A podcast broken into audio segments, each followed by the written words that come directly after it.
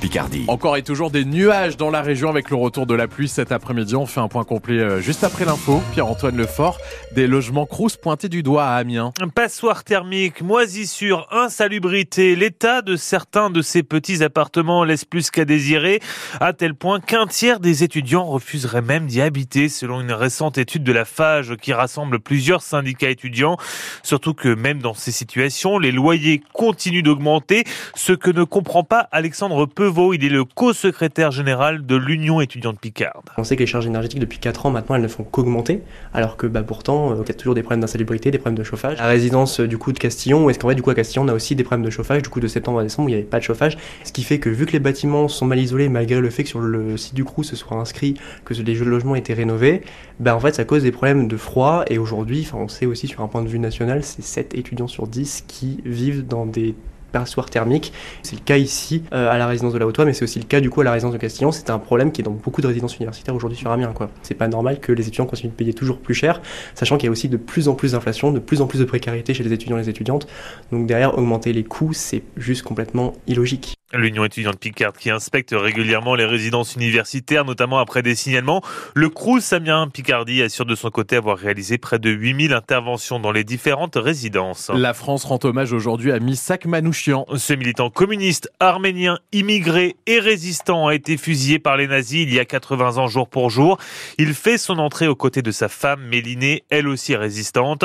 Une cérémonie que suivront depuis le Panthéon des élèves et des enseignants du collège Charles Fauqueux à Beauvais accompagné par le recteur de l'Académie d'Amiens, Pierre Moya. Maternité de Péronne et fermeture de classe, même combat. Une manifestation est organisée ce matin, place du Jeu de Paume, à l'appel de la CGT pour dénoncer la destruction des services publics. 52 classes sont menacées de fermeture dans le premier degré à la rentrée dans la Somme.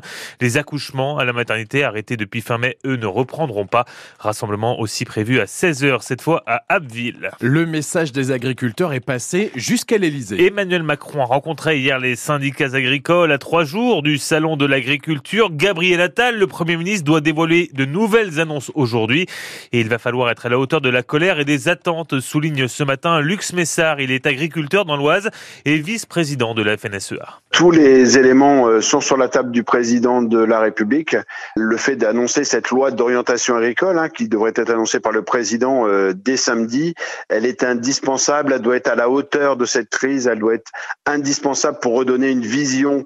Euh, le président de la République disait que c'est une loi qui, une orientation, ça se fait que tous les 40 ans. Il y a besoin de donner de la visibilité, de montrer qu'on a entendu quand il parlait de changer le logiciel. Oui, c'est changer ce logiciel pour ramener du bon sens dans les fermes et ramener vraiment cette notion de souveraineté alimentaire produite chez nous, cette notion aussi de garder une compétitivité pour que justement dans nos fermes demain on puisse avoir un revenu, un métier viable, vivable. Et donc c'est ces éléments là qui sont aujourd'hui sur la table de l'Élysée, il est indispensable euh, que les réponses soient à la hauteur. La pression est forte. Il y a besoin de donner vraiment un signe fort dès le début de ce salon. Gabriel Attal doit donc déjà défricher le terrain aujourd'hui. Le Premier ministre doit notamment évoquer les questions de simplification, de stockage de l'eau ou encore celle de la transmission des exploitations pour les jeunes agriculteurs. France Bleu Picardie consacrera une matinale spéciale demain au futur de l'agriculture dans notre région. Trois heures d'émission depuis le lycée agricole du Paraclet à Cotanchy pour revenir sur les principaux enjeux auxquels vont être confrontés les agriculteurs de demain.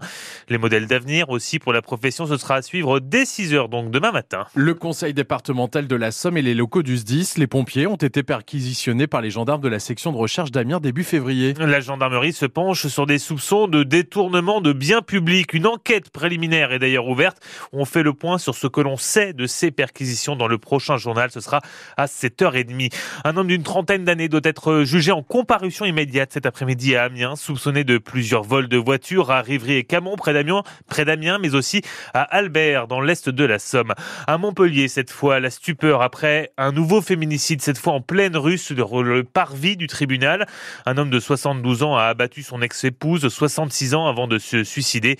Ils avaient tous deux rendez-vous devant le juge des affaires familiales dans le cadre de leur procédure de divorce. 7h05, c'est une petite sœur de la cérémonie des César qui se déroule aujourd'hui. Les Marius, depuis 7 ans, elles décernent le prix de la meilleure audio-description pour les personnes malvoyantes.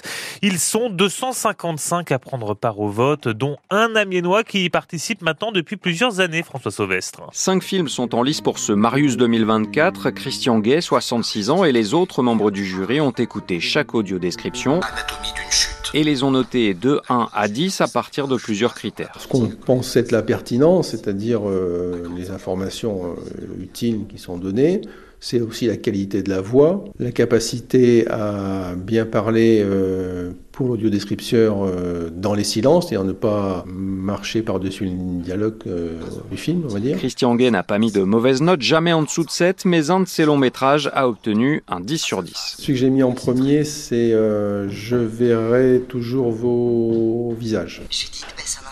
L'émotion, le sens du détail, tout y est, selon le jury amiénois, régulièrement confronté au cinéma ou à la télévision à des audiodescriptions moins bonnes ou moins précises. Par exemple, un audiodescripteur qui dit la personne regarde son astro. Alors quelqu'un qui fait des jeux à gratter doit savoir ce que c'est qu'un astro, mais moi non. Les Marius contribuent depuis 7 ans à faire bouger les choses pour améliorer la qualité des audiodescriptions, mais aussi des techniques de leur diffusion.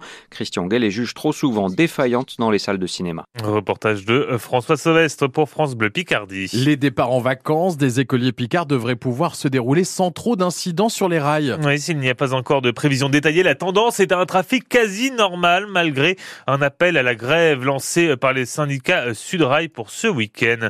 Ce Français, lui, n'aura plus de problème pour payer ses billets de train. L'heureux chanceux du tirage de l'euro million.